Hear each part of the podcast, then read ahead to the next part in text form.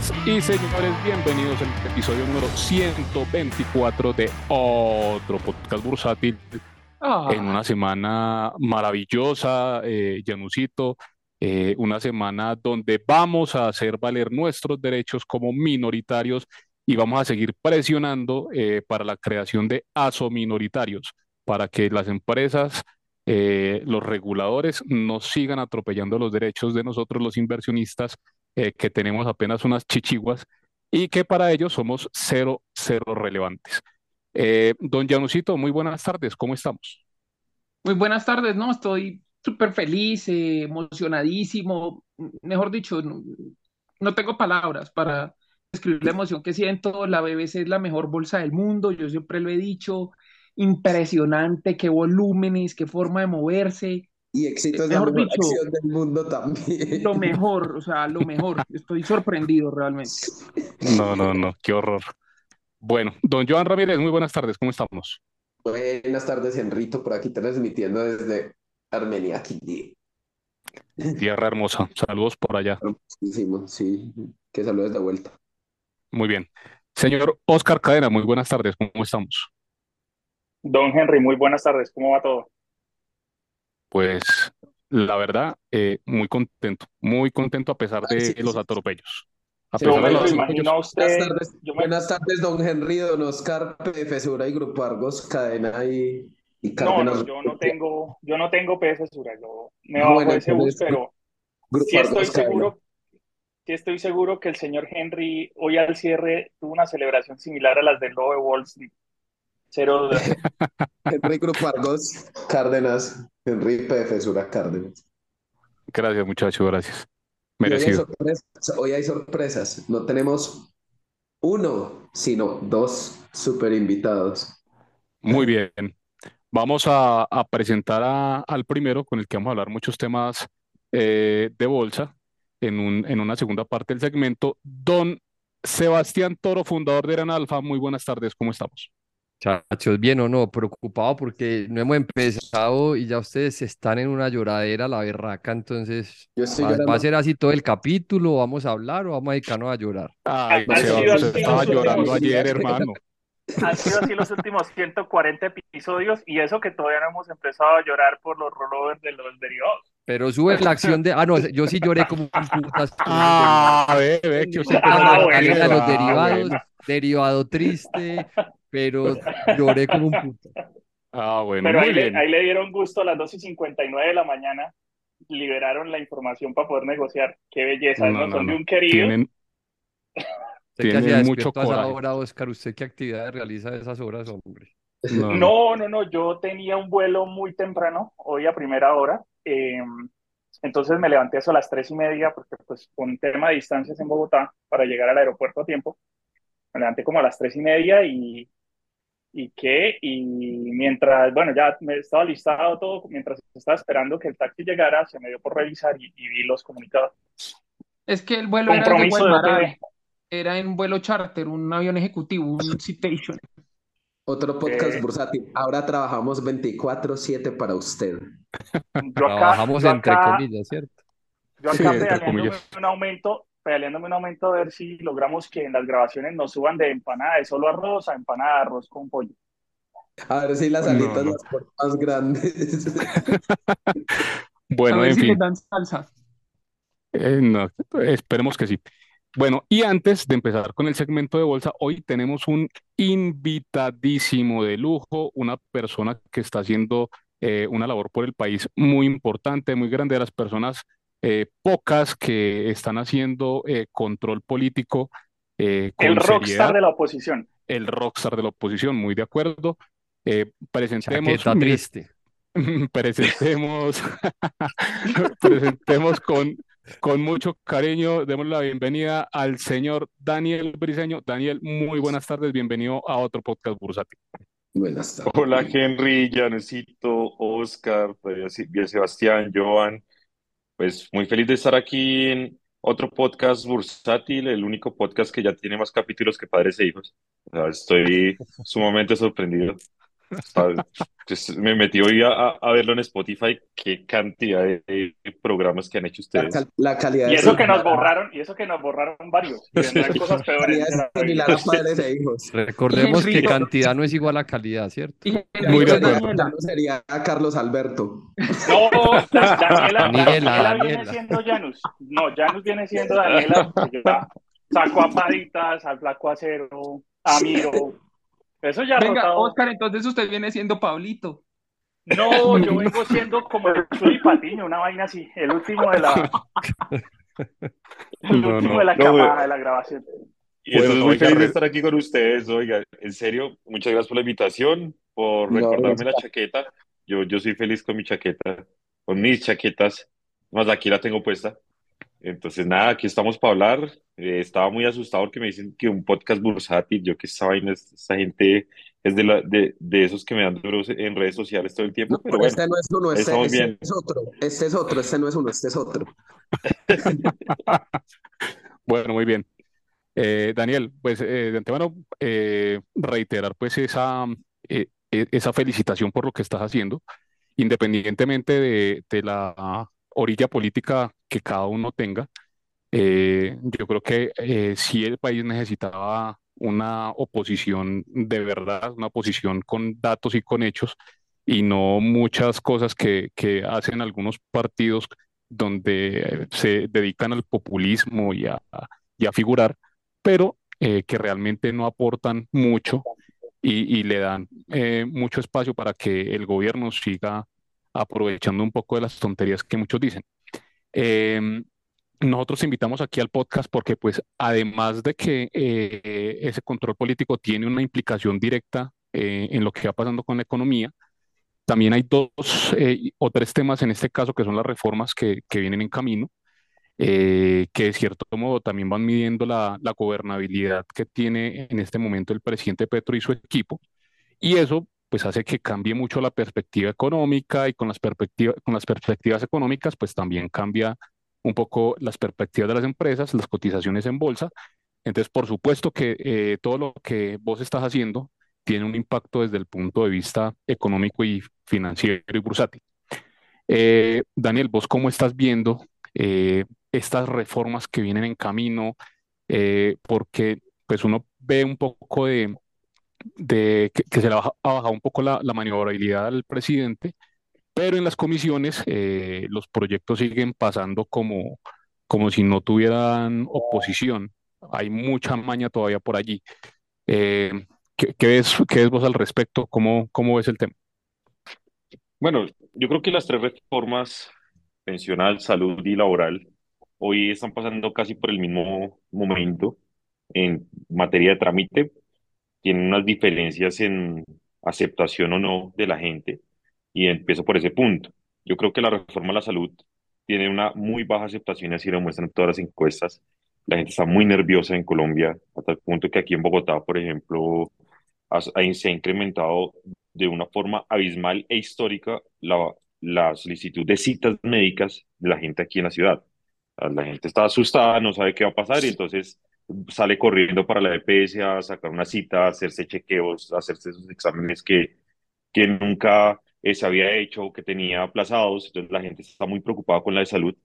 A tal punto que, por ejemplo, aquí en Bogotá, según Bogotá, como vamos, por primera vez en la historia, la primera preocupación de la gente es la salud en el último año. O sea, la gente está supremamente asustada.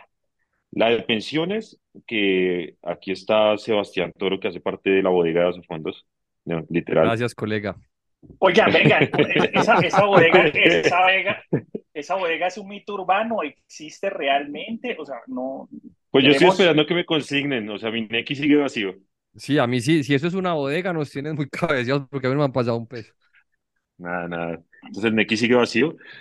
Pero esa, esa pensional es preocupante porque la gente no la siente todavía como una amenaza en la calle, a pesar de que hay gente que se ha puesto muy juiciosa a tratar de explicarle, el tema es muy complejo, muy técnico y las personas todavía no, no sienten como ese rigor y, y esa preocupación. La laboral tiene una, una gran división porque en el fondo mucha gente que gana el salario mínimo pues es, hay que reconocerlo, se come el discurso populista del presidente, dice, ok, listo, voy a, voy a recibir más plata, voy a tener más horas extras, pero es la que transversalmente más oposición tiene, porque esa reforma toca desde los grandes empresarios hasta las pymes, los informal, toca a todo el mundo.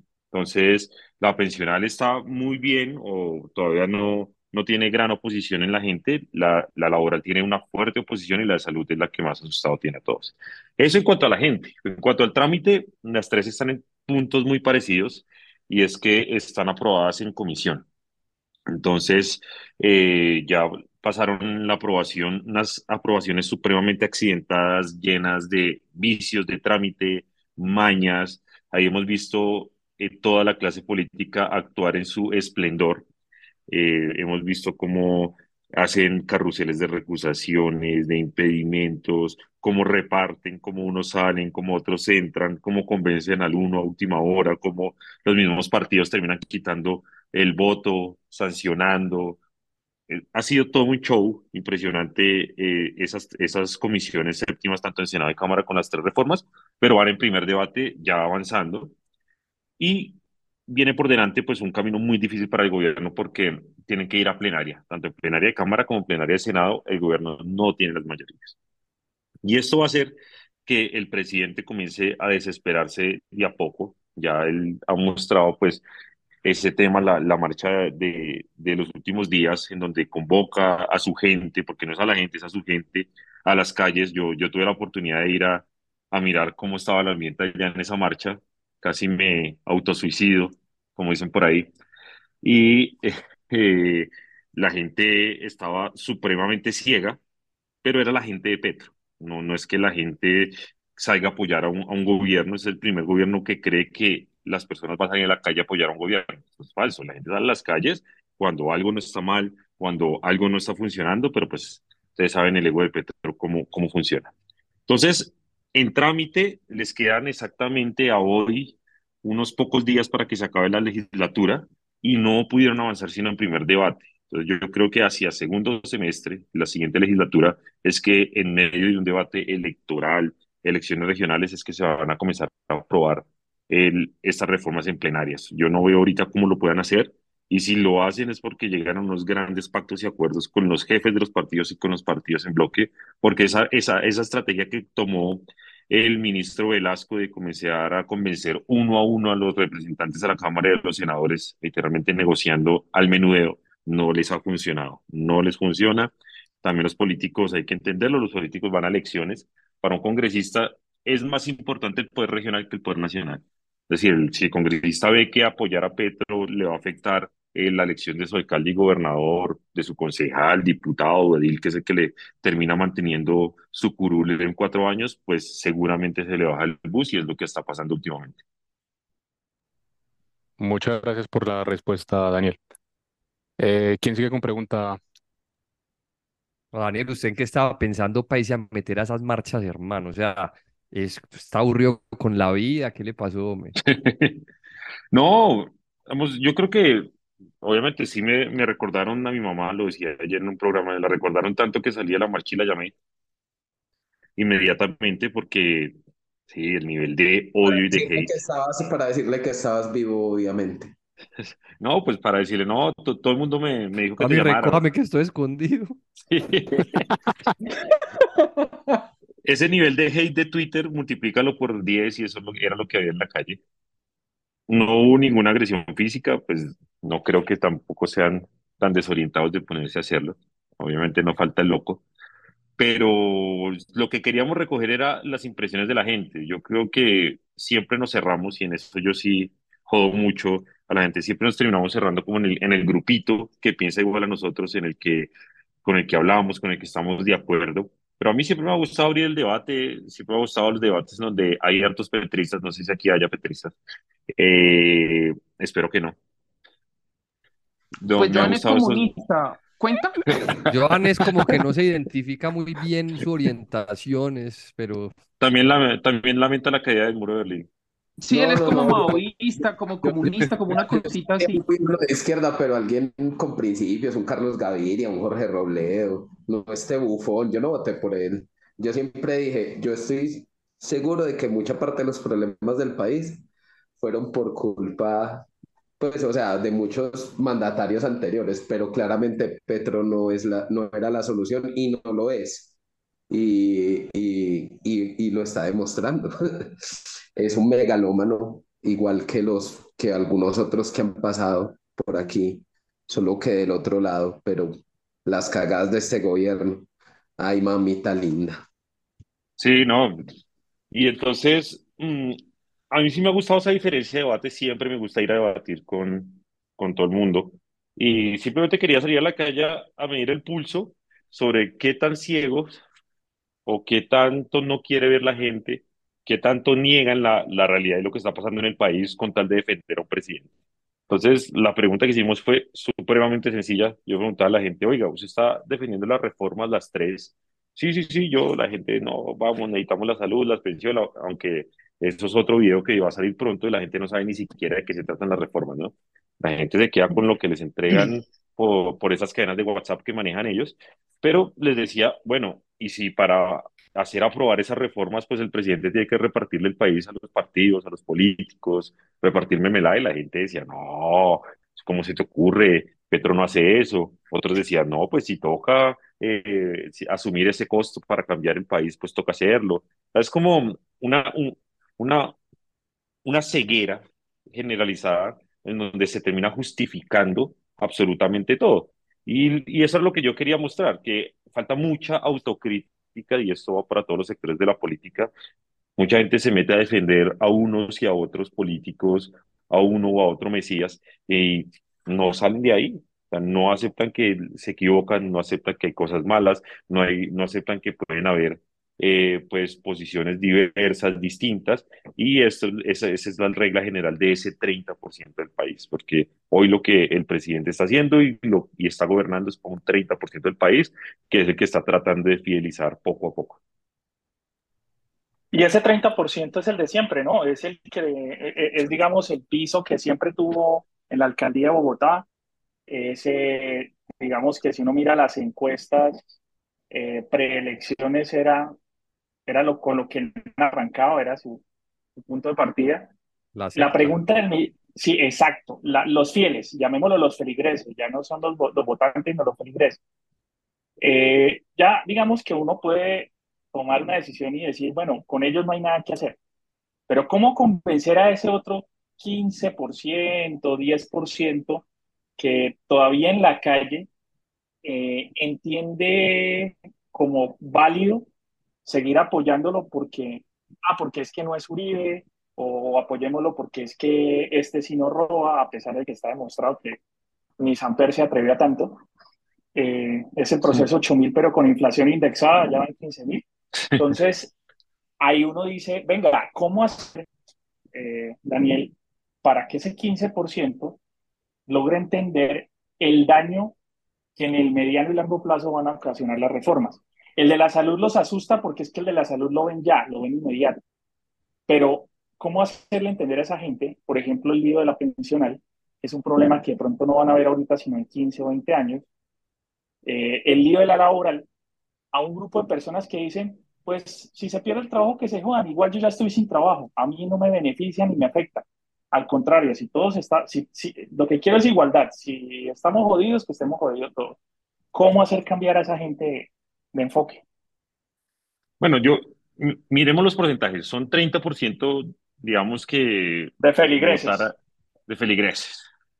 Eh, el 30% lo fideliza a Petro y ellos hacen un análisis muy básico, pero que es muy frío, y es, ellos necesitan el 30% del país porque en Colombia solo vota el 50%, y eso no va a cambiar. En este país hay un 50% que jamás, en ninguna de las coyunturas más fuertes de este país ha salido a votar, y no le va a importar, y ya no salió y nunca va a salir. Entonces, nosotros tenemos que trabajar sobre el 50% del país electoral, que son más o menos, haz cuentas, 18 millones de personas. Sobre esos 18 millones de personas, hay un gran grupo, que son más o menos unos 6, 7 millones, que siempre, eh, está dicho por las encuestas, siempre están decidiendo su voto de forma en opinión, no, en, no porque hagan parte de una estructura, no porque hagan parte de un partido, porque militen porque van parte de algún nicho, sino porque literalmente, dependiendo de la coyuntura, las necesidades eh, que, que vayan surgiendo, pues ellos toman la decisión de elegir por una u otra persona. Esas 6, 7 millones de personas es lo que llamamos el voto de opinión y es lo que se define pues en Colombia en el tema de encuestas y es lo que siempre se trata de medir. Ese es el, el, que es variable y normalmente se encuentra mucho en la centroizquierda, en la centroderecha, en, la, en el centro puro, bueno, si, es, si se puede decir que eso existe políticamente, sobre eso hay discusiones profundas, pero los dos extremos, derecha e izquierda, pues sí están supremamente fidelizados. Ahora, ¿cómo hacerles entender a ellos? Este tipo de personas, estos 6, 7 millones de personas, está totalmente demostrado que siempre van a generar un control ciudadano en silencio, es decir, ellos no son de los que salen a protestar, ellos no son de los que salen a revolucionar el país, ellos no son ni siquiera personas muy activas en redes sociales en temas políticos, es más, este tipo de personas que están totalmente determinadas, les usan las redes sociales, por ejemplo, para temas de ver influencers, eh, ver películas, buscar trabajo, otras cosas que no son la política. Y entonces, pues estas personas lo que van mirando es si un gobierno o esa confianza que ellos dieron, pues se la están respondiendo bien o no se la están respondiendo bien. Este tipo de personas son las que se asustan mucho cuando usted le plantea un escenario inestable en materia económica, cuando comienzan a ver que el país entra en grandes oleadas de inseguridad. Para estas personas la, la seguridad es sumamente importante porque pues de ahí depende todo el desarrollo de, de su, de su familia profesional. Son este tipo de personas que son asalariadas, pero pues no pertenecen a, al estrato 1 y 2, sino están más, más bien en los estratos medios. Ahí es, esto, esto es un estudio que, hicimos, y se los digo acá, con una firma que se llama Toro. No, no es de Sebastián Toro, pero es, es de otros toros. Yo no la crié, yo no la crié. Es, sí, él dijo de, que, es que no primo de Sebastián Toro. Y entonces estas personas, para hacerles entender, hay que mostrarles y hay que llegarles desde el dolor. Y esto suena feo, pero eh, es, es estratégico. Es decir, yo siempre pongo un ejemplo muy claro y tuvo que ver en la reforma eh, tributaria del año pasado, la, que, la única reforma que le ha pasado Petro en el Congreso, y es que nadie le pudo explicar a la gente, a esas personas que generan todo este tipo de opinión, en qué los afectaba la reforma tributaria de Petro. Y entonces usted veía a estos señoritos de la derecha, muy majos, allá desde sus curules, diciendo que estaban muy preocupados por la reforma tributaria porque traía la no deducibilidad de las regalías. La gente del común no sabe ni qué es deducibilidad, ni mucha gente ni sabe qué es una regalía. Y sobre ese esquema plantearon ellos toda la oposición al, al, a la reforma tributaria, a tal punto que pasó sin que nada, o sea, aquí la gente ni se preocupó. Cuando estuvo la de Carrasquilla y Petro de la oposición, ellos le dieron a la gente desde el dolor.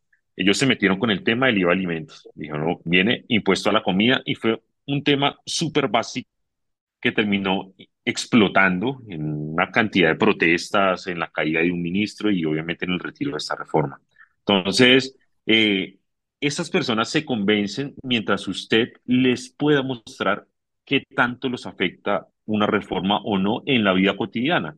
Porque ustedes que hacen grandes análisis económicos, financieros, bursátiles, pues ustedes tratan de mirar las cosas desde la inversión, desde eh, cómo, cómo esto afecta al país, y algunos van y hacen análisis macroeconómicos y te hablan de PIB, crecimiento. Ya, en la calle a la gente no le importa eso.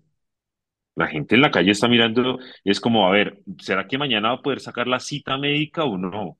¿Será que ahora me va a tocar cobrar o me va a tocar ir a hacer fila para eh, poder hacer esto? Eh, ¿Será que me va a quedar sin trabajo? ¿Será que si ponen... Esas son las cosas que preocupan a la gente el día a día. Entonces, yo creo que a este tipo de personas que fluctúan, porque son personas que te pueden votar hoy por Petro, pero mañana te pueden votar por María Fernanda Cabal, si ven la ocasión así en una segunda vuelta, y si así el país eh, iría para, en, esto es un caso hipotético, pero ese tipo de personas hay que poderlas tomar desde los dolores. Y yo creo que es un ejercicio que, por ejemplo, Julio, Iglesias Julio, eh, Julio Iglesias, que no el cantante, sino el, el, el, que habla de pensiones y esta vaina, él ha tratado de hacer. Yo también trato de hacerlo desde el bolsillo de la gente. Yo todo lo que hago en, en mis redes sociales cuando denuncio algo, una de las líneas más grandes que yo tengo es tratar de mostrar a la gente que se le están gastando la plata que ellos pagan en impuestos en cosas que no se deberían gastar. Y, esa, y esas cosas calan en la gente normal, no solo en la opinión pública.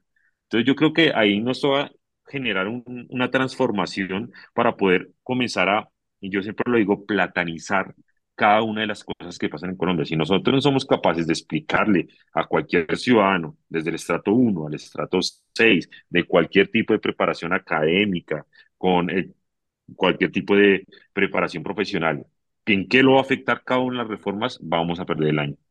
Dani, yo creo que el éxito tuyo es ese, hombre. Es que uno, y he tenido, he tenido mucho esa discusión con gente de los fondos, de bancos, de firmas inversionistas que dicen, es que estamos, de hecho hay un amigo por ahí de la radio que vos conoces y creo que sabes a quién voy a mencionar, que dicen que no debemos de hablar de cosas banales, sino los temas de fondo.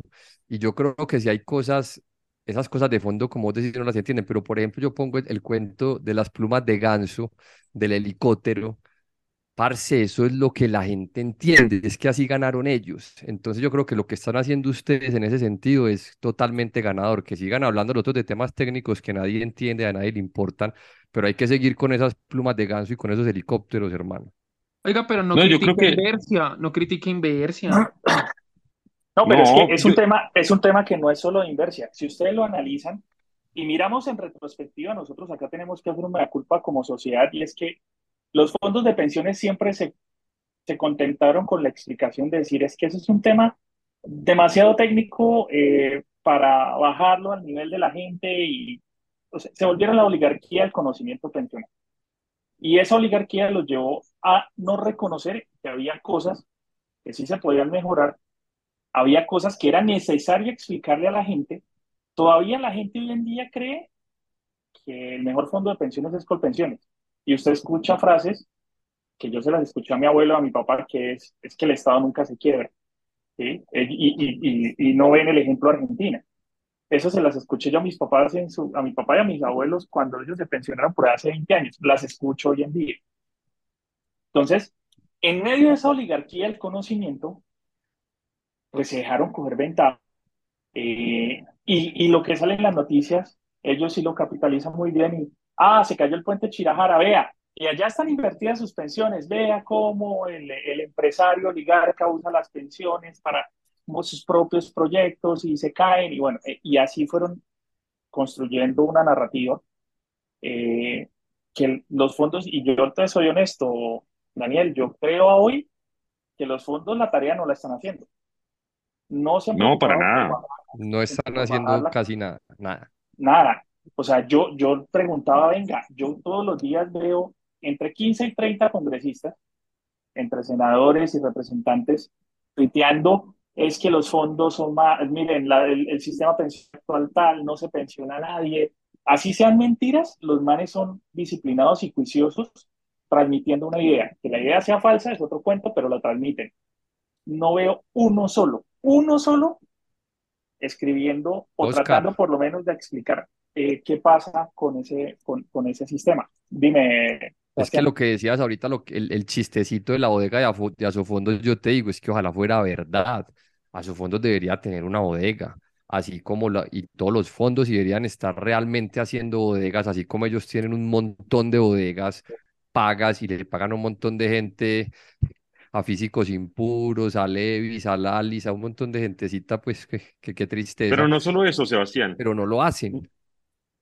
Pero, pero, no, solo, no, solo el tema de bodegueros, yo creo que es un tema de todo, porque si te das cuenta, ellos tienen bodegueros que te salen, o sea, ellos tienen el bodeguero del día a día, el que, te, el que ataca, ataca, ataca, defiende, defiende, defiende, defiende, o sea, que está como en la primera línea digital, literalmente, así lo llaman ellos también, pero también generaron un trabajo muy importante a nivel, por ejemplo, cultural. Es que esos manes tienen artistas, tienen shows, tienen conciertos, tienen canciones, tienen obras de teatro, tienen series. O sea, ¿me entiendes? Esta gente creó todo un andamiaje para mandar su mensaje y la derecha como pues, y hay que, aquí comienza la autocrítica, la derecha como siempre estuvo acostumbrada a gobernar y en eso sí tienen razón.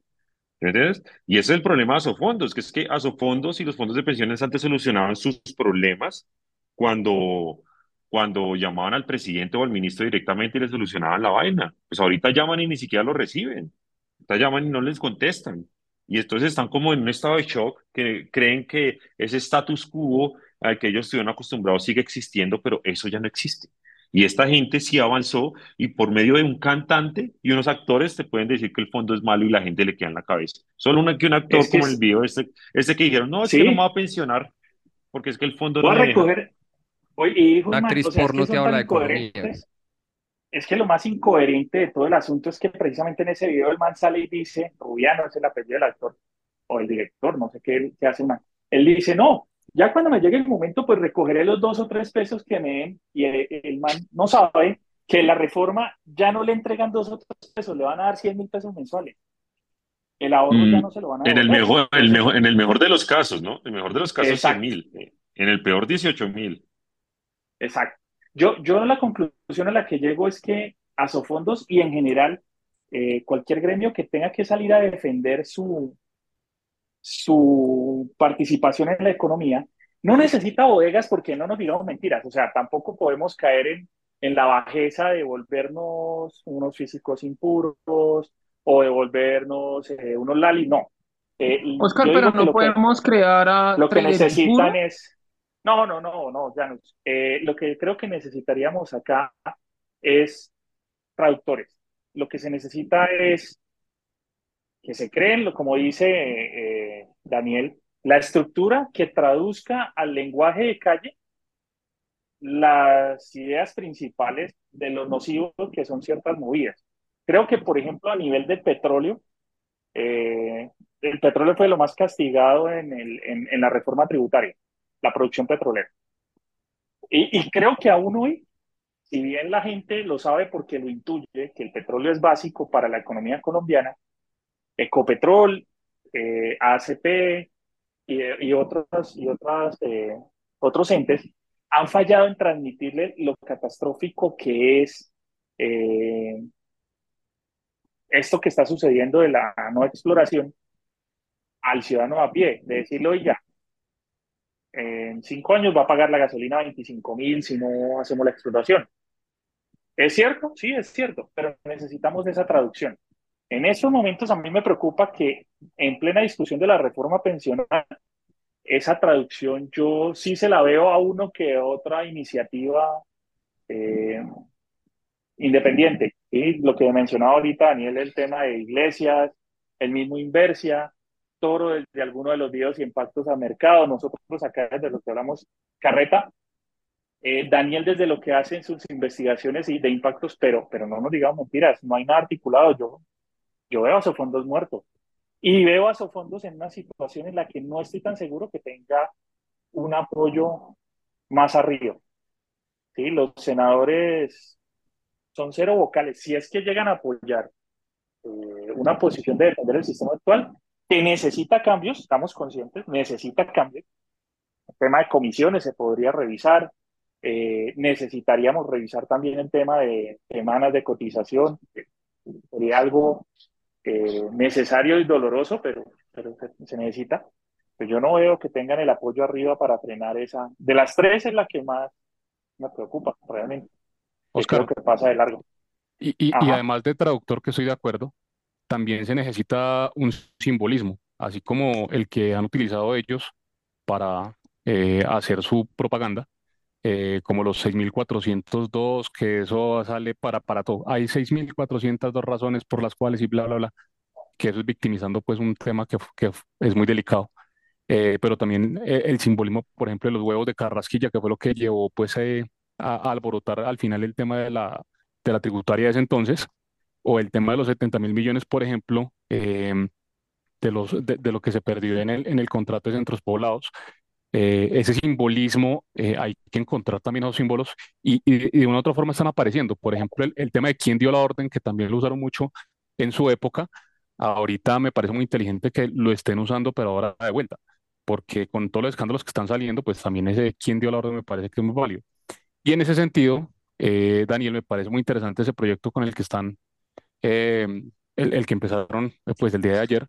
Eh, de ahí de, de- de paso, pues ofrecemos disculpas eh, tanto a, a Vane como a Julio, como a vos, eh, porque nosotros nos pusimos de ruana ese chat.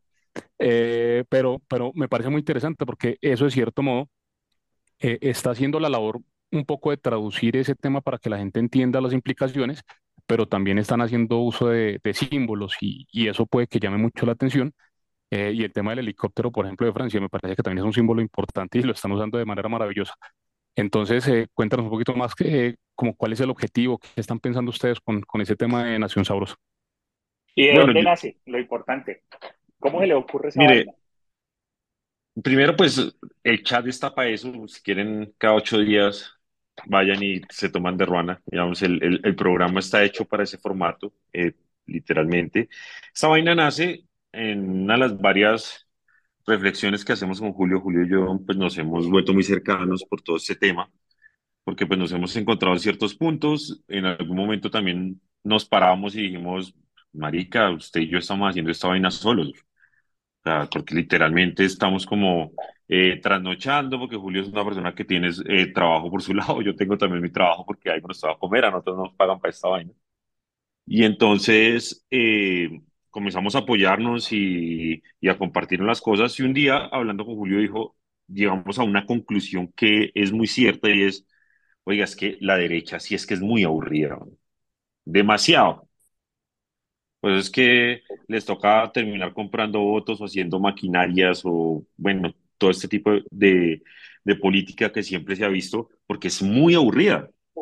Usted va y vea- vaya a ver un programa de la derecha y nos pusimos a ver como toda la parrilla que hay hoy de oposición, que son programas de gente que respeto, pero en donde pues te invitan a un senador y hablan y un poquito y te explica un tema y le hacen dos preguntas y son dos personas sentadas en, en un Zoom y ya, y a, do- a doble pantalla y le ponen ahí el nombrecito abajo, un fondo aburrido y, es- y y eso no genera un impacto.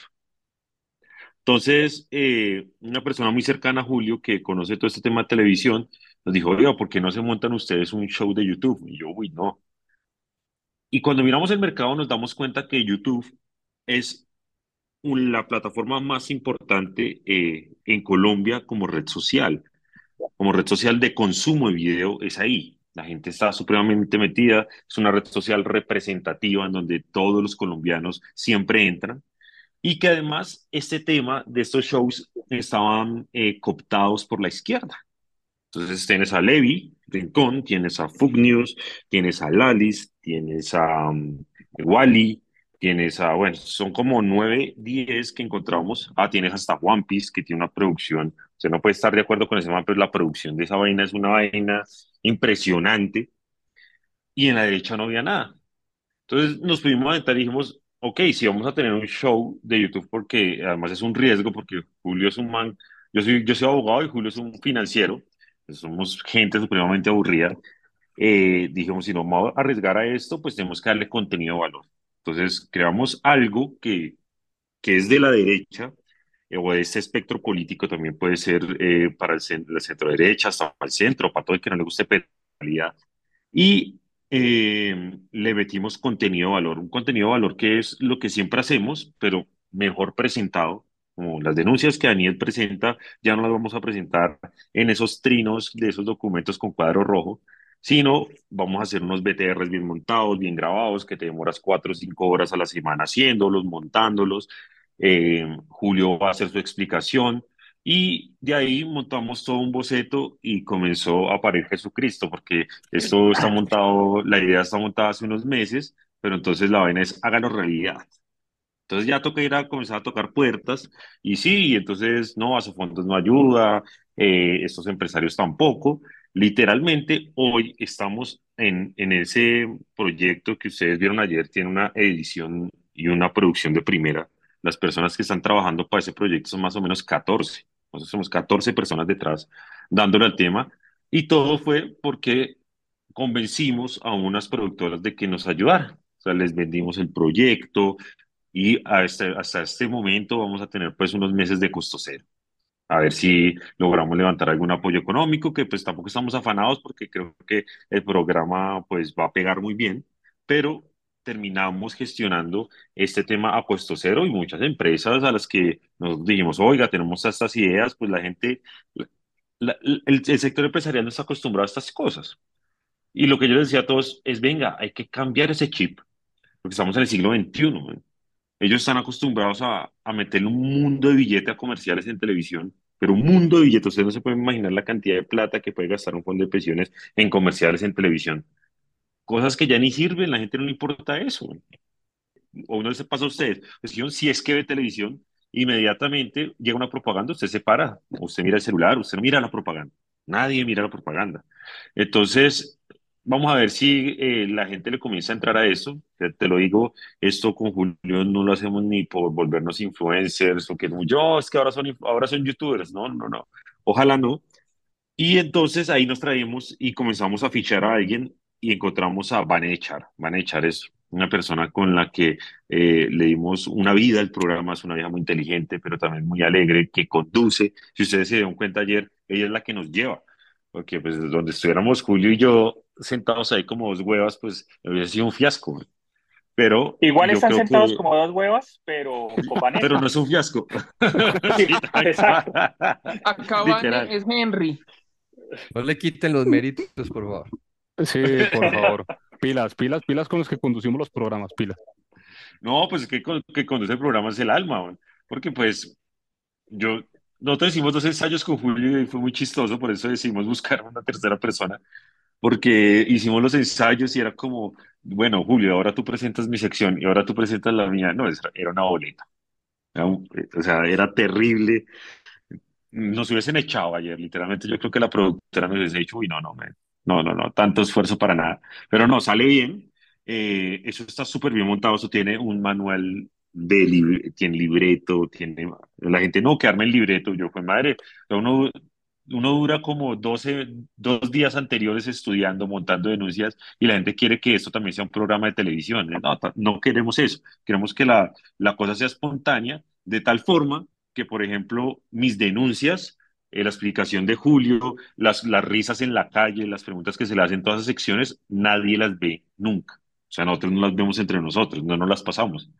Entonces, la idea es verlas en vivo y reaccionar en vivo, porque eso es lo que estamos buscando, que sea un tema que fluya, que en donde podamos opinar, pero sobre todo explicar y enviar un mensaje, y es, oiga, esta vaina sí puede ser oposición sí puede ser de otra forma. Ah, que la oposición política, que son a los que les pagamos por hacer oposición, es otra cosa, son los políticos. Nosotros estamos acá en este lado los ciudadanos, pues nos gustaría hacerlo de una forma distinta, a ver cómo funciona. Y el mensaje, y el mensaje caló. Por un lado, eh, tuvieron una cantidad muy respetable de audiencia en vivo para hacer el primer programa. Vi 400 y algo en algún punto, no sé si alcanzó algo Pero en total adicional. fueron, en total fueron 2.120 porque es gen- gente que entra y sale, ¿no? Entonces al Claro. final te dan, Pero lo más eh, importante es que sí llamó la 402, atención, sí llamó la 402 todo atención el tiempo. sí llamó la atención de los que les duele. Y es que ya vi que las bodegas petristas montaron para hoy una reacción en vivo al capítulo de Nación Sabrosa. Ese ¿En decir que les dónde? dolió. Sí, sí, sí, sí, sí. Échale una ¿Cómo? mirada, échale una mirada y un abogado que anda peleando con Vanessa y el man prometió de los de bodegas petristas reacción en vivo hoy a ese capítulo. Oiga, que eso va a estar bueno. eh. Sí, sí, Eso sí. sirve, Dale una mirada, sirve. dale una mirada a las peleas de Vanessa de hoy. Yo sé que eso es largo y tedioso en Twitter porque ella pelea un poquito, pero, pero por ahí en eso está. Sí, interesante. Igual que eh, eh, la persona en YouTube ayer eh, de eh, apodo, eh, o, pues no sabemos si el nombre real, que llamaba Juliana, que estuvo copia y pega la misma pregunta toda la sesión en el chat preguntando si eh, que ¿Quién pagaba? que, sí, que estaba pagando a su fondo. O sea, us- eh, eh, de- digan la ¿Quién verdad, paga? a, a su fondo, ah, diga la verdad, a su fondo les paga, digan la verdad, y Que aquí claro, que quede aquí, aquí claro en este podcast, ¿quién paga? La producción nos la están donando por un tiempo que le llaman ellos, pues ahí, eso es, si, si funciona dos meses, eh, o sea, es como te damos un tiempo de gracia durante dos meses para que ustedes miren si esta vaina funciona o no, porque pues la, la productora que nos está prestando todo y que nos ayuda a montar todo, pues es la dueña de todos los equipos, eh, le paga a la gente horas extra, les paga muy bien, y entonces para ellos es indiferente tener tres programas o cuatro. Pero pues sí nos dan como ese periodo de prueba en donde si esta vaina funciona, eh, pues nos sentamos y miramos ahora sí cómo lo trabajamos. Si no funciona, pues ya, o sea, tenemos la oportunidad, tuviste ahí tu chance, vas y te buscas otra persona. Y el otro es el tema de la manutención. La manutención, pues sí, es como mi mamá, mi tía y eso. Digamos, yo se los digo acá, yo ni Julio, ni Iván, ni yo somos personas adineradas, pero pues tenemos personas, tenemos amigos, entonces cada semana para venir a grabar, porque Julio y Vanessa no son de, no son de Bogotá, ¿no?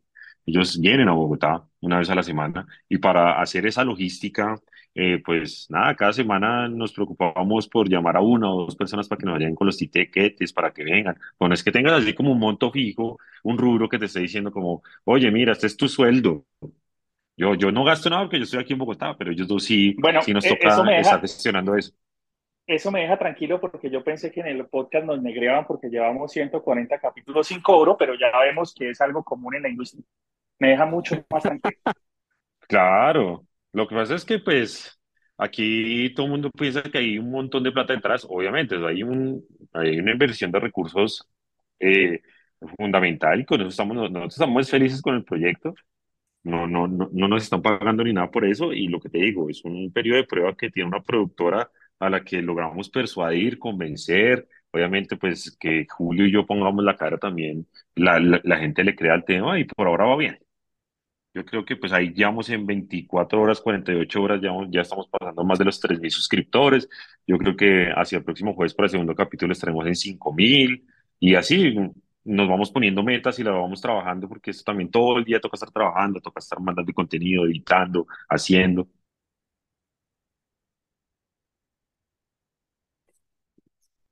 ¿Qué pasó? Hola. Yo perdí a Daniel. No, yo Yo, estoy aquí. ¿Ustedes me escuchan? yo, yo creí que ¿Hasta se me me escucharon? el internet. No, yo pensé que, yo, yo creo que a todos nos pasó. Ustedes Nos están hasta, chuzando, no- nos chuzaron, nos chuzaron. no, So- eso sí, no, saluden al, cor- saluden al general. Está ya eh, teniendo en primicia este podcast. no, no, nos chuzaron. acá les, acá les tengo el dato. Juan Sebastián Villegas Restrepo lanza un tuit este- sobre el programa de ayer. Esto es insufrible. Eh, paro en el minuto 15 en medio de una fascinante y muy enriquecedora discusión, lo dice entre comillas, sobre la definición de oposición. El resto veámoslo en vivo esta noche. Una reacción. Qué Bueno, bueno. a- Ah, habrá que sí acompañar tiene, también esa reacción. él sí, él sí tiene su link de Patreon. ¿Sí, sí? No, ¿y sabes qué es No lo peor? Sí, sí tiene. Que estos manes ni siquiera son de izquierda. Estos manes ni Y si- entonces, son medio Chistoso, tibios, pero, qué chistoso. Bueno, pero bien, nada. O sea, mira, ese man tiene, mira, es, hay que, que aprender también. Tiene 3.257 seguidores. Evidentemente no le vamos a dar tráfico. ¿eh? O claramente. sí, el, sí. el, el man, el man- el man está buscando eso. Pero Ay, bien, que lo dif- exigente. Entonces, si uno no No, tiene no, más de... no. No, no Ay, es qué... eso. No es eso. Es que tú tienes que saber escoger a quién le respondes. Si, si hay un man que te la tiene dedicado y es, es que también tienes que entender la dinámica de Twitter, porque yo la viví. Es que yo cuando era chiquito, yo busqué y busqué y busqué a Gustavo Bolívar y lo encontré seis veces y cada vez que lo encontraba metía cinco mil seguidores. Entonces, pues esa dinámica eh, es normal, entonces uno también tiene que saber ya a, a, a quién le casca porque no es por, no, no es por entrar a pelear, es porque le estás dando tráfico. Nosotros Entonces, entonces un- lo que necesitamos es empezar a insultar a Sebastián a lo que marca para que nos lleguen seguidores. oh, y ese man, pues, ahí es donde. Se va. tiempo, pero no Recam- me llega un insulto más, un insulto menos de los 100 que me llegan al día. Totalmente de acuerdo. Bueno, Daniel, eh, sabemos que, que tu agenda está muy apretada y nos habías dado unos minutos y ya nos pasamos.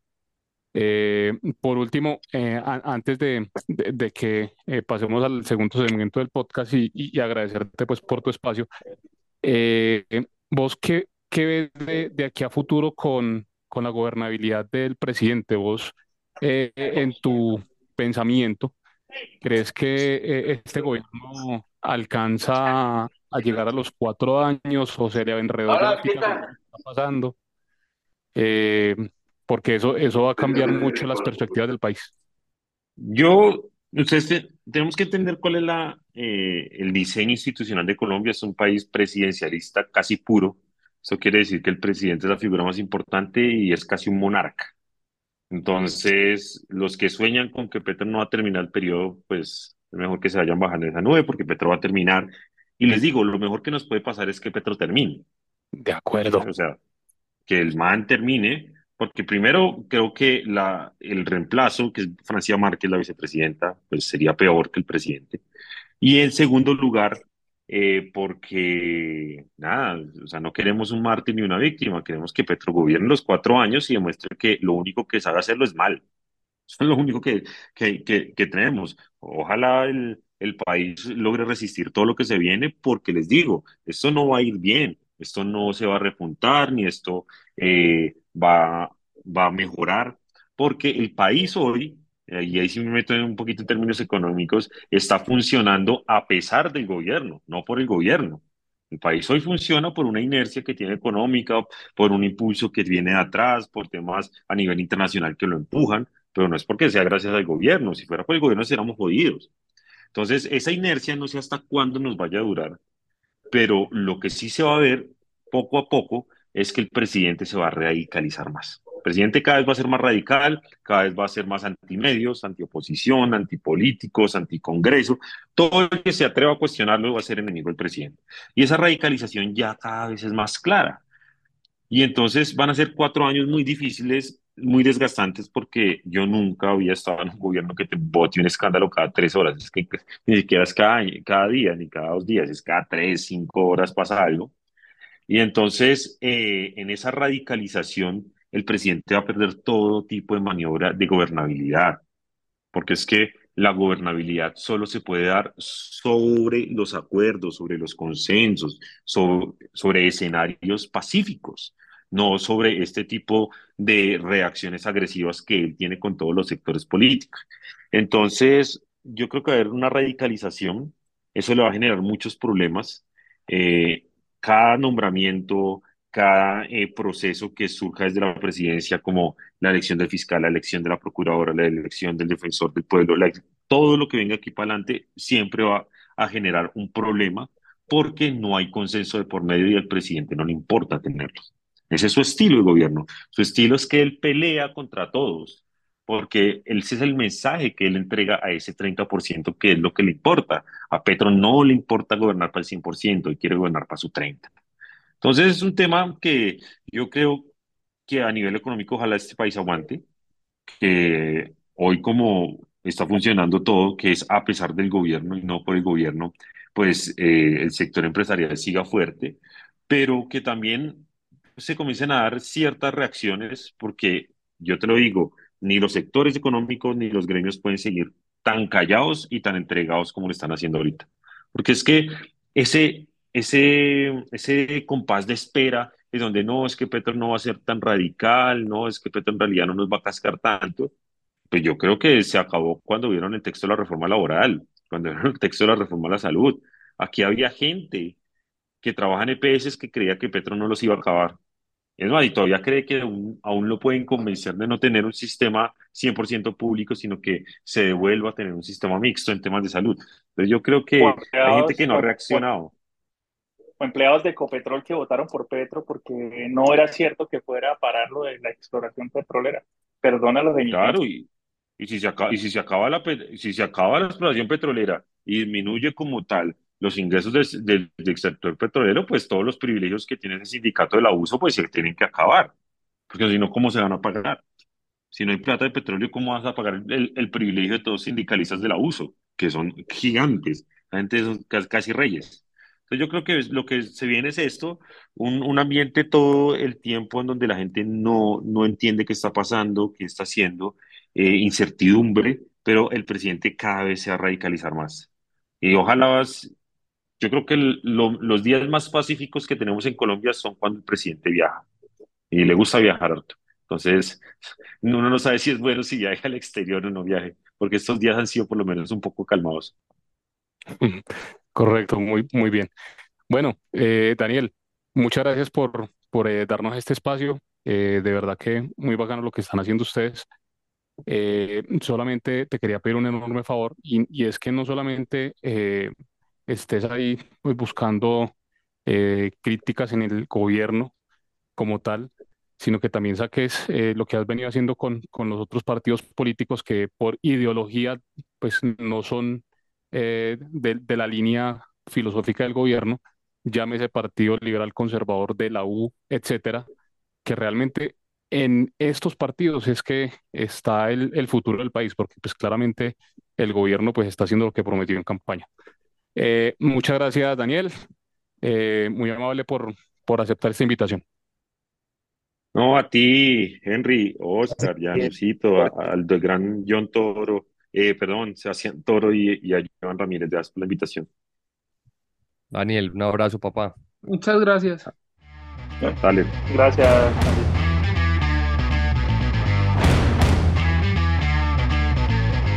Bueno, muchachos, eh, 1174 puntos el Colcap. Eh, eh, y eh, tenemos que hacer antes que todo el disclaimer eh, consabido nunca antes bien ponderado, así a la gente no le guste.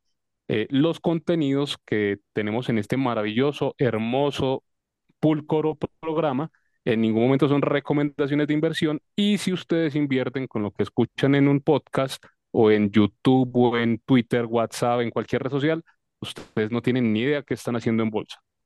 La verdad, pues en, la semana no pasó mucho en términos del índice, eh, pero pues eh, salió eh, la noticia que veníamos esperando hace ya casi tres semanas, porque supuestamente habían mandado suspender las acciones para entregarle más información al mercado para la transacción de eh, Gilinski y los árabes versus eh, el GEA, en el caso de Nutresa, Grupo Argos y Grupo Sura.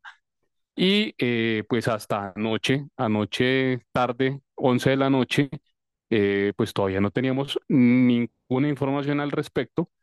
Em, y eh, ya la bolsa pues había dicho que, que volvían a transar las acciones y, y esa canallada de sacar casi que a las 3 de la mañana información, eso no tiene, no tiene presentación, eso es antiético, anti todo. Claramente mucha gente no se enteró, claramente mucha gente eh, arrancó a, a operar en la bolsa esta mañana sin tener una decisión concienzuda de qué era lo que iba a pasar con sus acciones. Y bueno, los que tenían eh, derivados, repos, etcétera, también andaban muy nerviosos. Eh, por eso, apoye a minoritarios, porque es que nos están atropellando con toda. Don No, pues Sebastián siempre Toro, nos han atropellado, yo sé que desde el 2006 y cuándo no. Es que la, cuando la super ha defendido intereses de los accionistas, nunca. ¿O dónde están las condenas a Interbolsa? ¿Dónde están las condenas a, a Elite? ¿Dónde están las conde- condenas a, a la gente de Petrominerales? De, no, y demás, pues no sé, de ahí, díganlo, hay un montón. Total.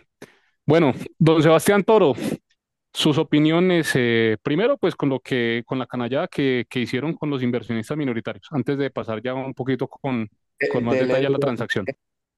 Henry, yo creo que hay un debate, hermano, entre lo de los bloqueos en la Bolsa de Colombia. Yo soy absolutamente enemigo de las suspensiones en el mercado, porque es que eso vos no lo ves afuera, eso no pasa en el mundo. Las acciones no las bloquean esperando que se... con- Es decir, si hay bloqueos por, por, por tiempos cortos, pero Eso bloqueos de esta 15 mañana con días y meses. afuera, afuera en Estados Unidos son unas horas o de un día para otro y reactiva. Exacto. Aquí, aquí Son son suspensiones cortas. hacen esta canalla de sacar esto a las dos y media de la mañana. No, pero yo creo que todo empieza mal desde el bloqueo inicial, porque realmente la idea de los mercados es que se especule con la información. La idea de los mercados es que los precios se vayan construyendo y descontando posibles noticias. No se trata de que el mercado tenga que saber todo y luego se negocia, porque es que siempre en la bolsa hay una información desconocida o futura. Entonces, no se puede intentar controlar toda la información con suspensiones porque en esos procesos de suspensión afectas un montón de gente. Si hoy esto no se hubiera dejado de suspender, la gente que teníamos futuros, probablemente desde mucho tiempo atrás o que veníamos eh, sosteniendo esas posiciones, hubiéramos perdido el alza de hoy. Hubiéramos quedado liquidados a precios de, de 11 mil, de 11 mil y nos hubiéramos perdido las noticias. Y esa es esa idea de control de precios, de control de noticias, yo creo que no es el fin del mercado. Un mercado no puede estar todo el tiempo controlado con suspensiones, sino que la información se, se debe suspender un día, informen o algo, o simplemente la- las, las, las mismas empresas decir, venga, esto no se ha perfeccionado, se dará a conocer y se liberan las acciones y que el mercado siga negociando y especulando tranquilamente. En Estados Unidos muchas veces hay rumores de OPA y no suspenden una acción por un rumor. El día que sale la información, mientras sale algo al mercado, pero no, esa, esa suspensionitis de aquí a mí me parece terrible y sobre todo que si queremos construir un mercado de derivados, hombre, un mercado de derivados no funciona cuando hay suspensiones y no puedes negociar. Muy bien, eh, Sebas. Janusito, ¿alguna opinión al respecto? No, pues de hecho, lo mismo, yo lo dijo ahorita, eso hablaba yo esta mañana con Joan, es un absurdo que las suspensiones por 15 días para dar una información que la dan a la madrugada del día en el que se vencía el plazo de la suspensión. Venga, y si se les hubiera dado por pedir otra suspensión, ¿qué? Entonces podría completar eso un mes completo. O sea, otros 15 días, otros 8 días. Como dice por ahí el meme, ¿a son de qué? Entonces, y, la suspenden 15 días y vuelvan a entregar la información eh, apenas un par de horas antes de que vuelva a transar. Por eso, Henry, es que es más, mire una cosa, y yo les pongo un ejemplo así, fresquito, Braskem. En Estados Unidos anuncian la de que hay un interesado y que hizo una oferta, ta, ta, ta, ta, ta. La suspendieron cuando salió la información, se confirmó la información, suspendida, volvió a negociarse el mismo día. Exacto, suspenden una hora, suspenden unas horas. Y Braskem lleva con noticias meses, noticias de interesados, y eso no lo suspenden 15 días, lo suspenden unas horas. Y ya, así debería ser. No, no puede ser eso de suspender acciones por meses y semanas. Exactamente, y, y allá es seria la vaina. Se suspende una acción. ¿Cómo? Y la, dale, y la subasta de cierre también, que es una manipulación impresionante en ciertos momentos, pues es un, son cosas que es que, eso, o sea, eso no puede ser, qué pena que uno tenga que decir estas vainas, pero eso no es de un mercado serio, suspensiones por varios días para que salgan con una noticia al día del vencimiento. O sea, alguien que opere afuera y venga y vea eso, que va a decir, uy, qué payasada, ¿qué es esa vaina? Allá no están acostumbrados a eso. Lo mismo que hemos dicho, lo de, lo de las recompras, anuncian unas recompras y no, sí, hicimos una recompra. ¿Y cuántas recompraron? No, recompramos cinco milloncitos y vamos a romper la alcancía para recomprar otros cinco milloncitos, pero ahí vamos haciendo nuestras recompras. En Estados Unidos y en otros mercados anuncia recompras y a usted le dan el plazo y usted compra tanto diario, tanto mensual y ya. Y las empresas lo, lo hacen así y allá eso no tiene misterio, pero acá le ponen un, como no sé, como un sonsonete a eso y bombos y platillos y una papayera para anunciar una recompra de unas boberías. es que el mercado está sobre regulado y con regulaciones de los años 80, entonces estamos totalmente quedados. Sí, falta un tablero acrílico.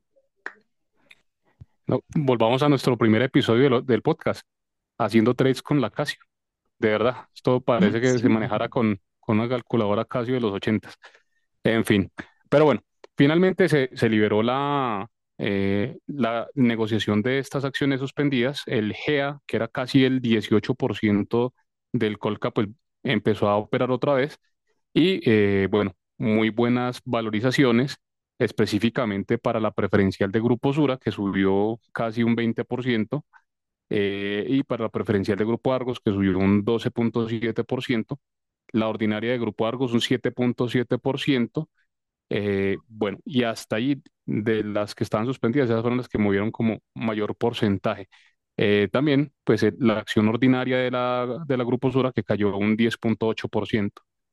estaba en medio de lo que se esperaba con los, esos, análisis previos que, que se hicieron de la transacción. pero Sebas, ¿vos imaginabas una reacción mucho más fuerte en, en esas acciones? O, o, está más o menos de acuerdo a la liquidez que, que ha venido mostrando la bolsa en los últimos meses?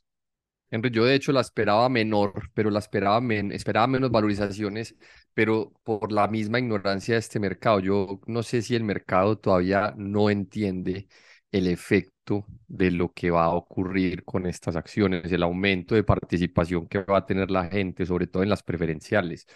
Es que esto digamos que se podría entender como una mega recompra de acciones, porque las acciones que van a entrar a Sura de Sura y de Argos de Argos son unas acciones que finalmente se terminan, digamos, de alguna manera como cancelando, es decir, disminuye el circulante y disminuye de una forma muy agresiva.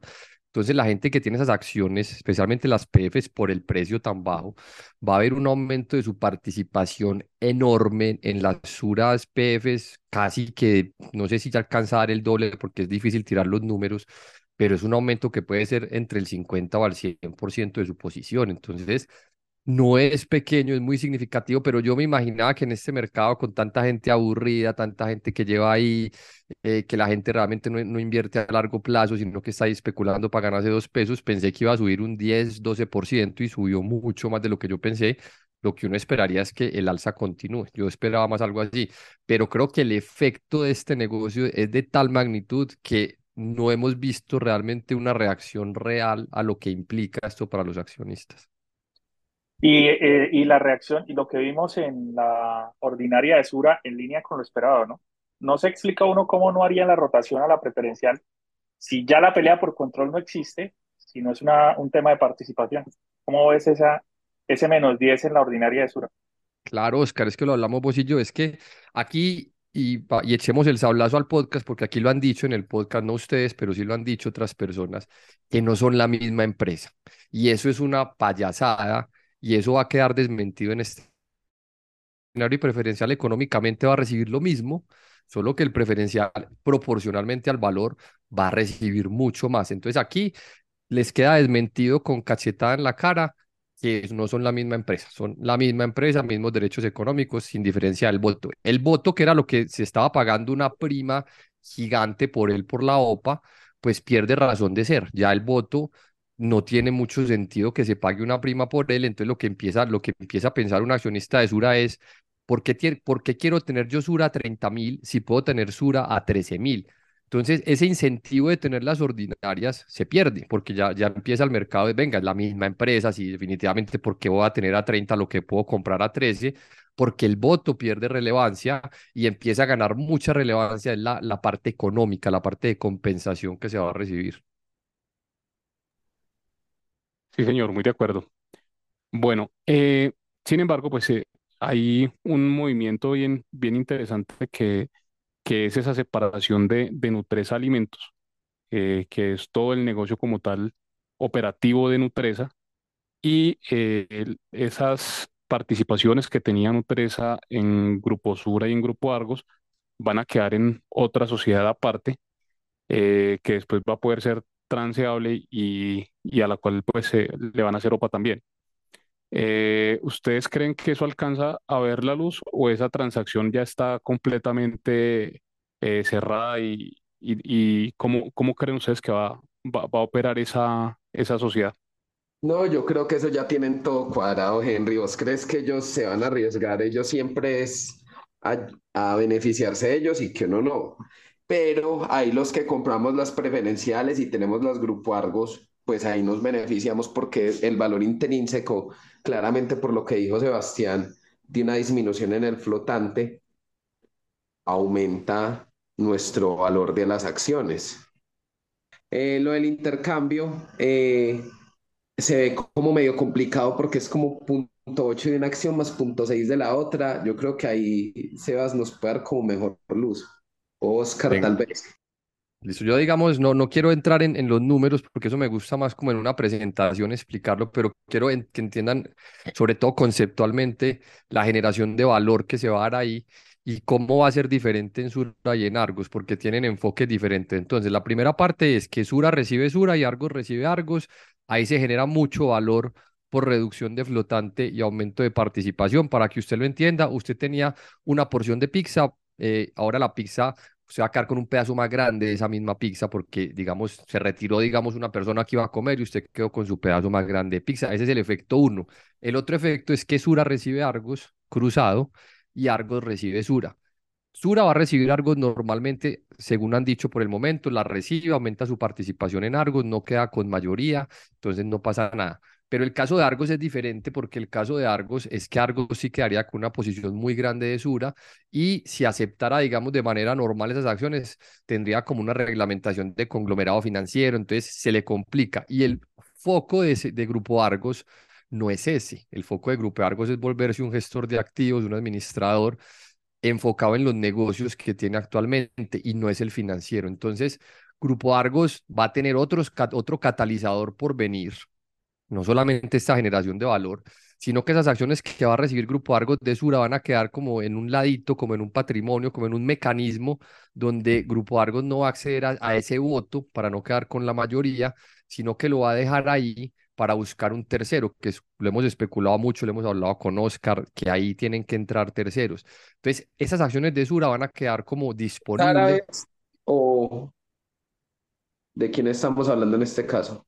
De Grupo Argos. Las acciones que recibe Grupo Sur, de Grupo Argos de Grupo Sura van a quedar ahí como disponibles para un negocio futuro que probablemente será con un actor financiero grande que coja esas acciones porque no le sirve a Grupo Argos para su foco y su modelo de negocio. Entonces, usted va a recibir ese, ese aumento de participación y va a estar ahí además recibiendo unas acciones de Grupo Sura que a futuro habrá que ver qué hacen con ellas, si las van a vender y recibir un efectivo. Es decir, habrá que ver un, qué mecanismo entra, pero ahí muy probablemente a futuro va a entrar un socio adicional a coger esa, esa posición. Entonces, ojo, que esto está abriendo un montón de caminos y catalizadores a futuros muy interesantes.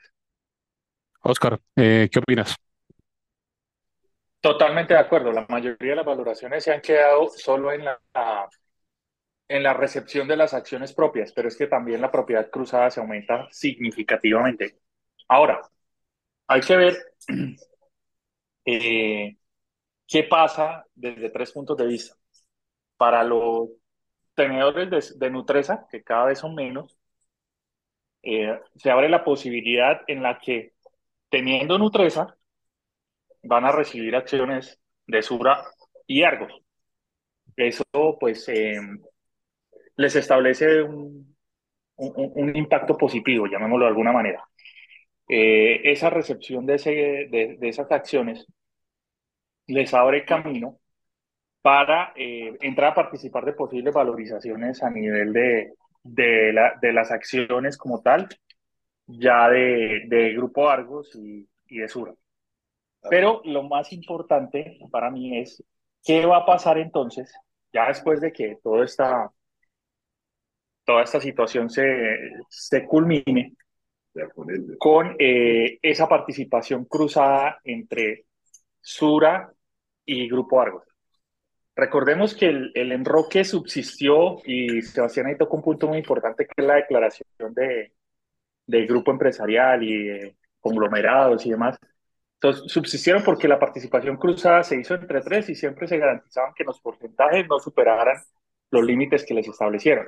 Ahorita ese tercero, en teoría, aparece solo eh, de manera momentánea en el proceso de la decisión, eh, de la decisión que, plantean al inicio en Sura, con la aparición de ese fondo donde depositan las acciones, pero pues en todos los modelos que ellos compartieron, al final eso desaparece. No, para mí no es sostenible eh, ese famoso enroque solo con esas dos acciones. Yo también me he puesto a la aparición de un socio eh, que probablemente ni siquiera sea afuera, sea alguno de los actuales que emerja, eh, alguna de las empresas actuales que coja un papel un poco más protagónico, eh, pero a futuro pues definitivamente no, vamos, no, no vemos efectivo, pero, pero sí vamos a ver incremento patrimonial para los que tengamos, bueno, pues que tengan esas acciones, sobre todo las preferenciales. El tema de preferenciales va a ser importante ahí. Gracias, don Oscar, gracias. Muy amable por eh, resaltar el valor de las preferenciales. Ahora ya son las bonitas del paseo, ¿cierto? Ahora sí. En fin.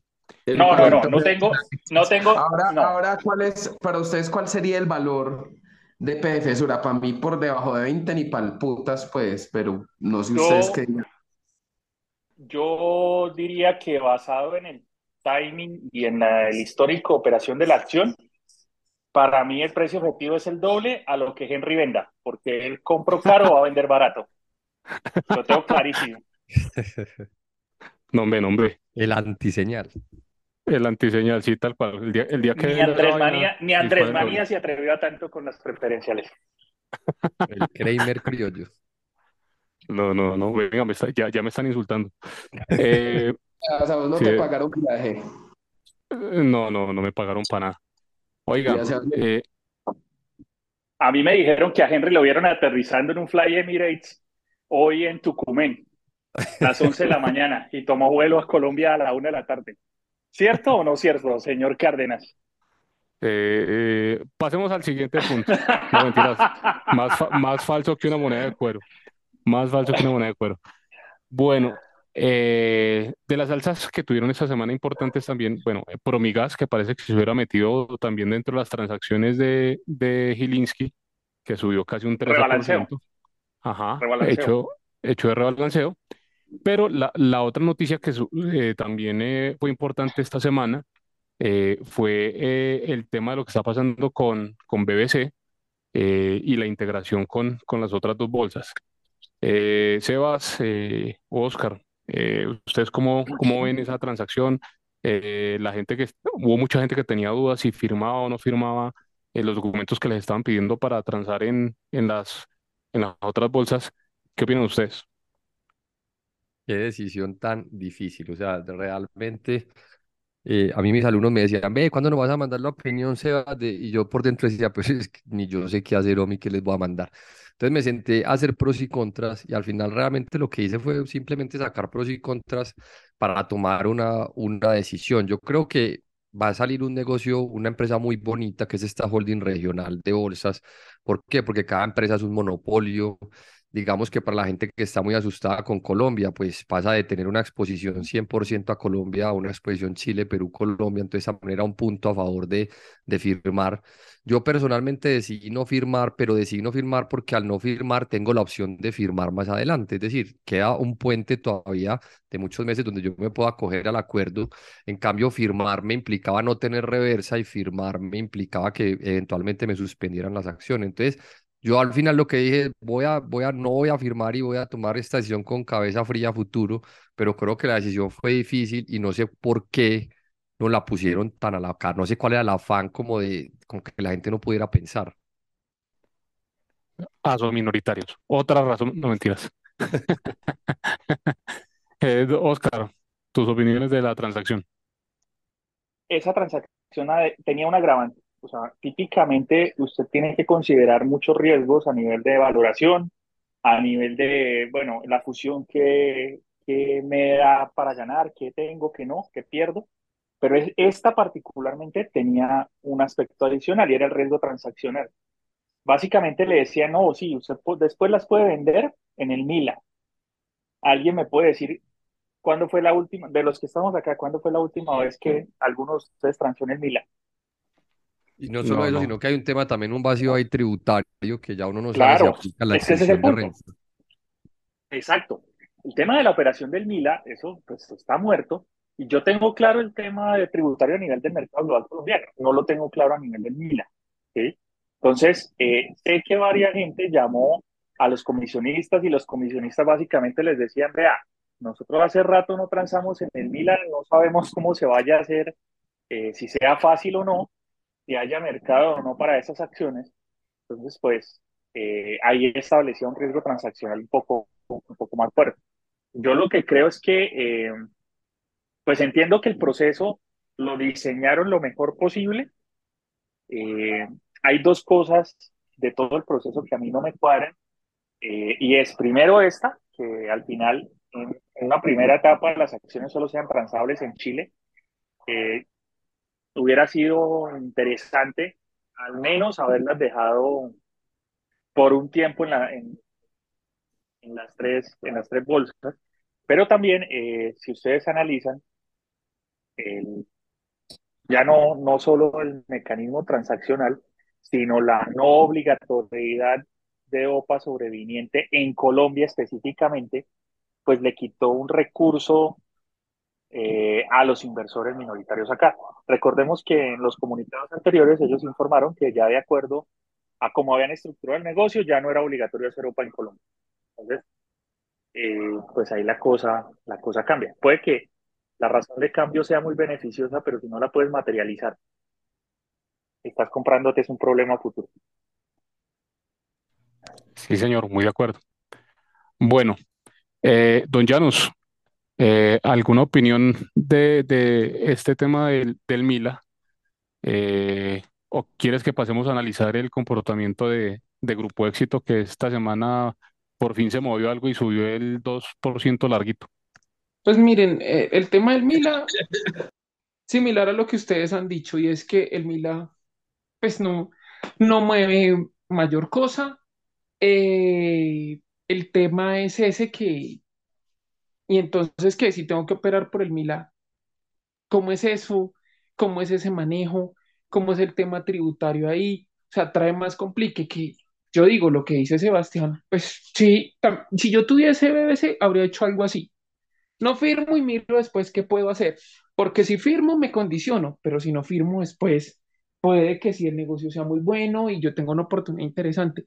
Pero si no, entonces yo me obligo a que tengo que hacer lo que me digan y punto. Pero pues uno tiene que ser muy claro en algo y es que el Milan nunca despegó, que el, tema con el Mila es un poco complejo y que realmente a veces frente a lo del Mila pasa algo muy similar como el mercado global colombiano, que la liquidez sale más fácil desde afuera y no meterse desde acá porque pues la liquidez se vuelve compleja y si no se mueven las de acá súper conocidas, a veces es más difícil que se muevan eh, desde acá las de allá porque pues no sé, o sea, no, no es tan llamativo y se puede volver una operación más costosa y más compleja y se puede quedar alguien ahí encartado.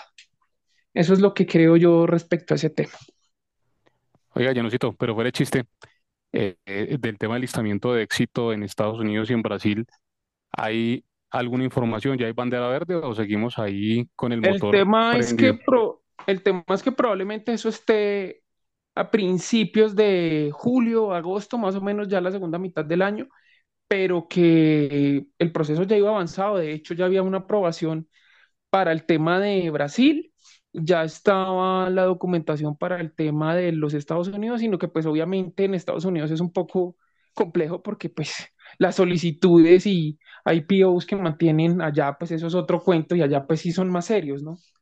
Entonces, eh, el tema es que pues los requisitos para poder hacer eso, pues los tenían que cumplir y eso se toman un tiempo para aprobarlos, pero según el calendario era para la segunda mitad de este año. O sea, este año eso Es queda listo. que, es que ya nos, a mí me dijeron que habían encomendado a la misma empresa que tiene a cargo la, el listamiento de ese embargo.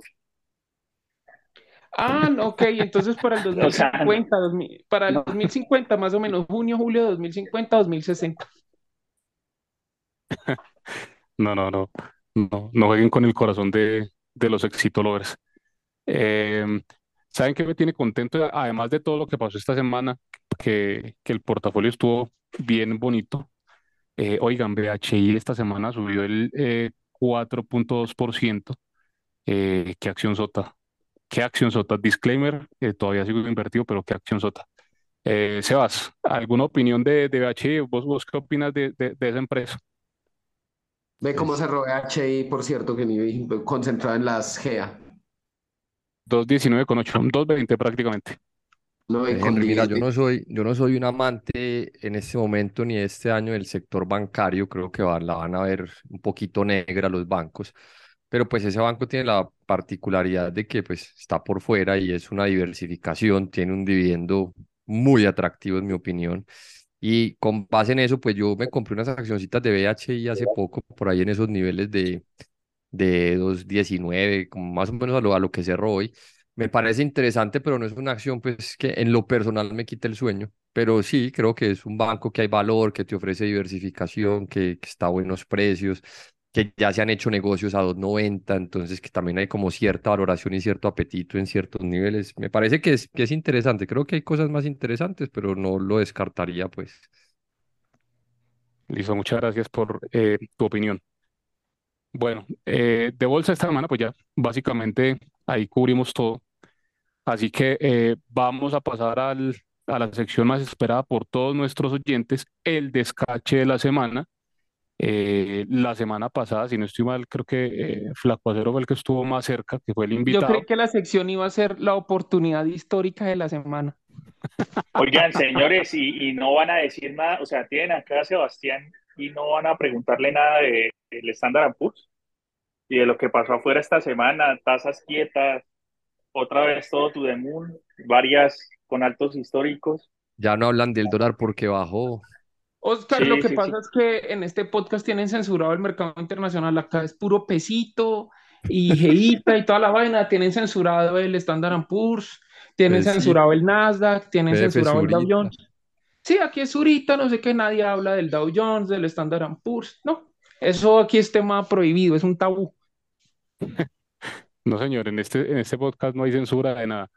Eh, de hecho, hay varios eh, oyentes que, que les gusta escuchar esas disertaciones de Janus con el tema internacional, eh, pero no. Eh, Sebas, eh, cuéntanos tu perspectiva de lo que está pasando con, con el, las cotizaciones del Standard Poor's y todo el tema internacional.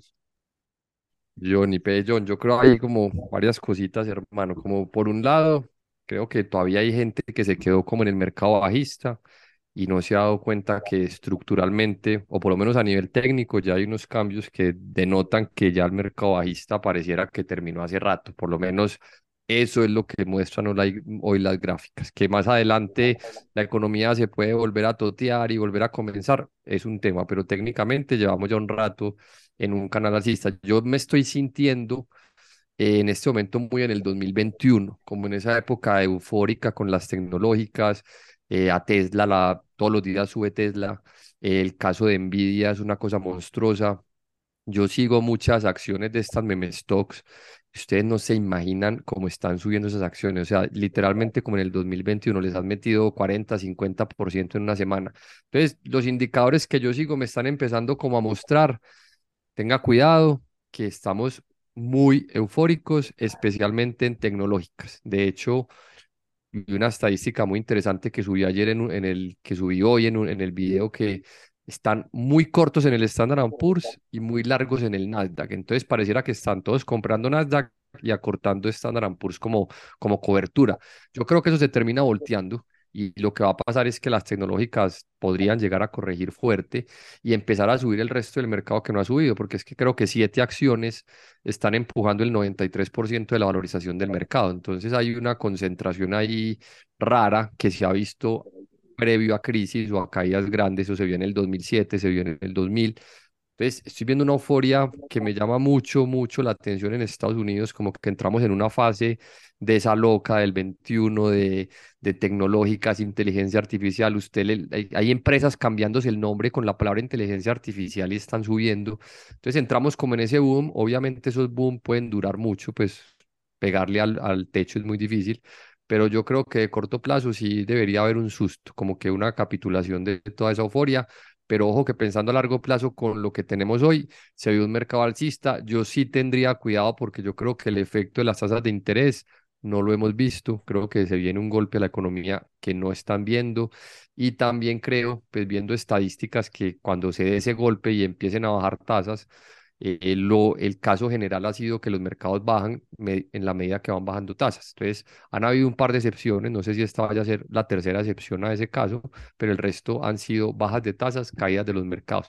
Entonces, tendría cuidado con la euforia, pero en lo personal, de largo plazo, sigo teniendo mis posiciones porque creo que lo que se pudo comprar a finales del año pasado y a principios de este año fueron tesoros. O sea, Meta, acuérdense de Meta, 90 dólares, Netflix, como la reventaron.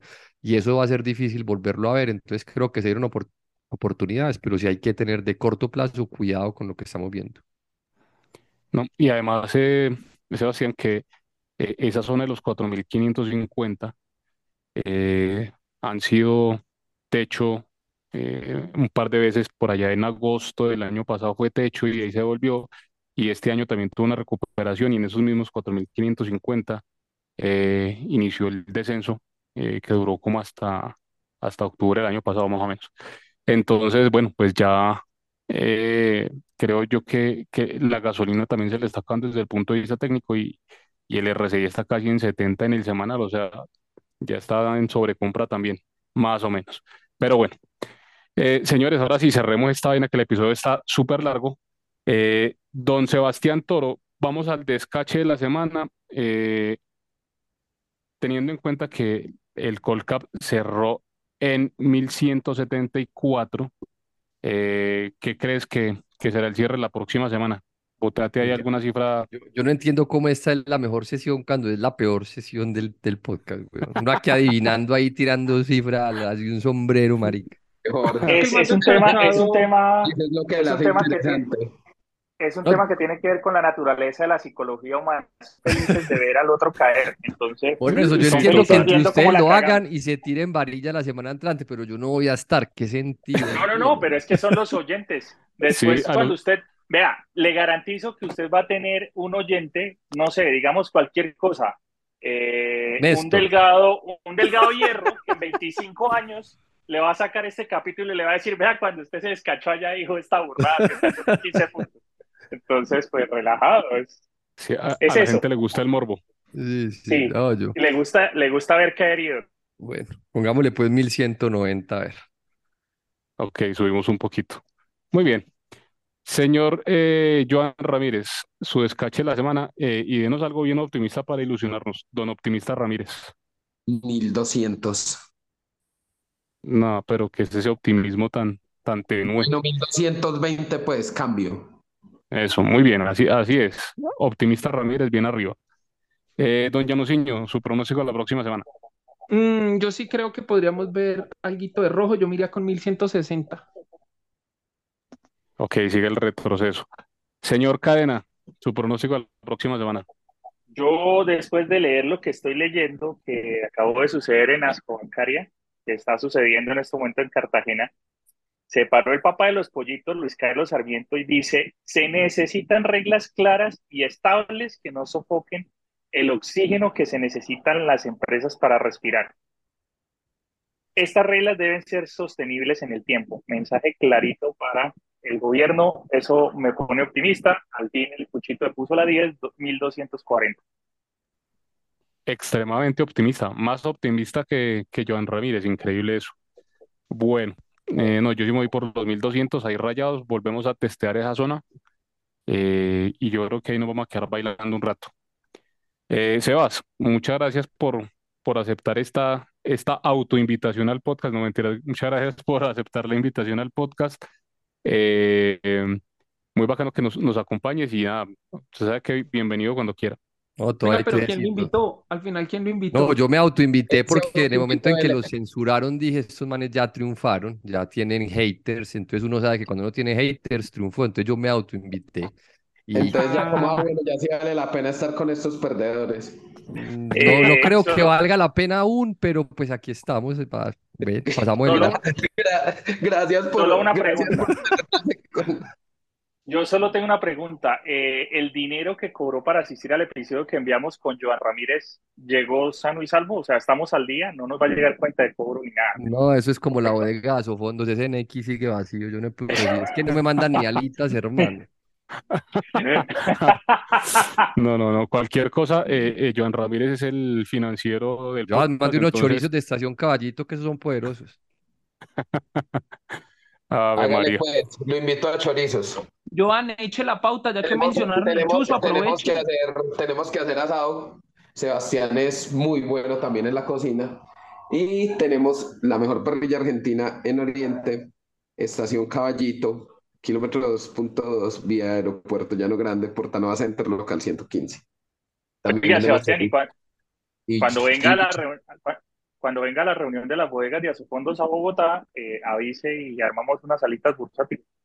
No, no, refirme. Tengo, de hecho, tengo que ir pronto a Bogotá. Cuando vaya nos echamos una, una reunioncita y a darle. Hágale. De una. A mí lo que me preocupa de, de las declaraciones de Joan eh, es que dice que además de tantas cosas, que Sebastián también es bueno para la cocina. Lo que yo no quiero saber es qué ta- para qué tantas cosas es bueno Sebastián. Eso déjenlo en la No, intimidad de ustedes. no necesitamos saber. Para la Después- noticia, para Para el fútbol no, para el fútbol no.